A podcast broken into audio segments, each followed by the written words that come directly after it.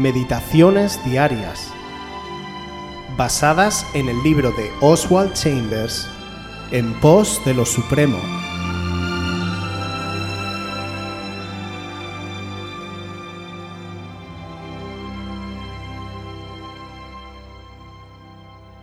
Adoración.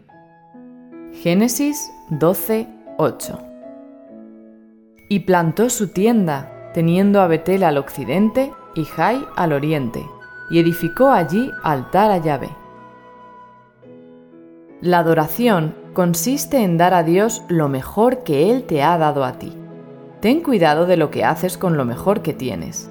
Siempre que recibas una bendición del Señor, devuélvesela como una dádiva de amor. Toma el tiempo para meditar ante Dios y ofrécele la bendición a Él de nuevo, como un acto deliberado de adoración. Si atesoras una cosa para ti, se te volverá carcoma espiritual, como resultó con el maná cuando fue guardado, como leemos en Éxodo 16:20. Ellos no obedecieron a Moisés, sino que algunos dejaron de ello para otro día, y crió gusanos y hedió, y se enojó contra ellos Moisés. Dios nunca permitirá que tengas una cosa espiritual para ti mismo. Tienes que devolvérsela para que la haga una bendición para otros. Betel es el símbolo de comunión con Dios. Jai es el símbolo del mundo. Abraham plantó su tienda entre los dos. La medida del valor de nuestra actividad pública depende de la profunda comunión privada que tenemos con Él. El apresuramiento es siempre malo Siempre hay tiempo suficiente para adorar a Dios. Días quietos con Dios pueden ser una trampa. Tenemos que plantar nuestra tienda donde tengamos siempre tiempos tranquilos con Dios, por bulliciosos que sean nuestros tiempos con el mundo. No hay tres etapas en la vida espiritual, adoración, espera y trabajo.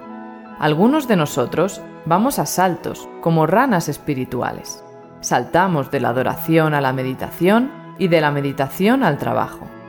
La idea de Dios es que los tres vayan juntos. Estuvieron siempre juntos en la vida de nuestro Señor. No se apresuró ni descansó. Es una disciplina. No podemos obtenerlo todo de una vez.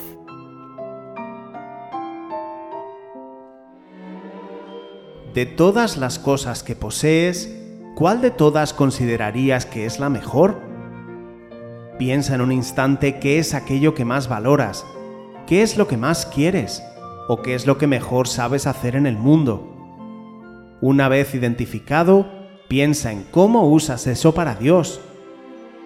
Todo lo que hacemos puede ser un acto de adoración. La cuestión es hacia dónde se dirige esa adoración. ¿Hacia Dios?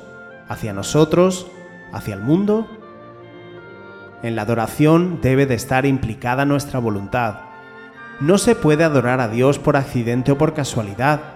En cada cosa que hacemos, hasta en lo más cotidiano, debemos voluntaria y conscientemente hacerlo para Dios, con el objetivo de agradarle y hacerle feliz a Él. Cuídate de guardarte para ti lo que Él te da, si no, esa bendición puede volverse amarga. En nuestro caminar diario puede que la rutina, los quehaceres o incluso los tiempos de descanso como las vacaciones puedan ser un estorbo en nuestros tiempos íntimos de adoración al Señor.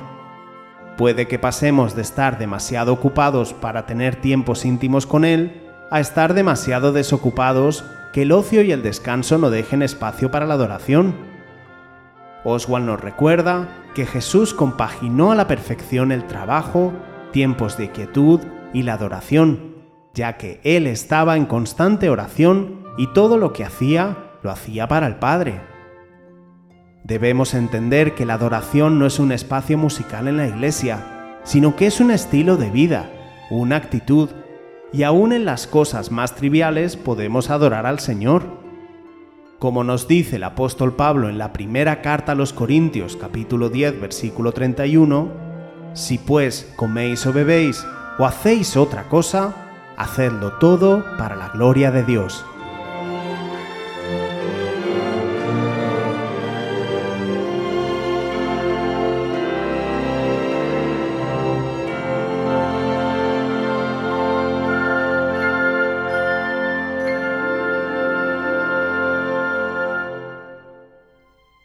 Si quieres volver a escuchar este devocional o cualquier otra de nuestras emisiones anteriores, puedes visitar nuestro canal de YouTube buscándonos como Aviva Voz FM.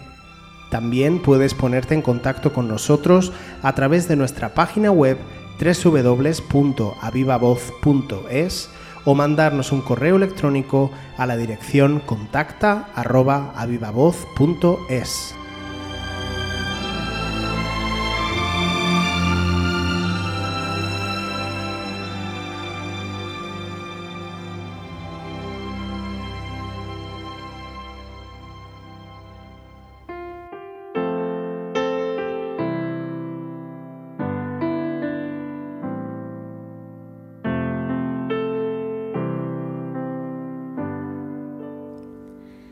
Que todo lo que soy bendiga al Señor. Su nombre es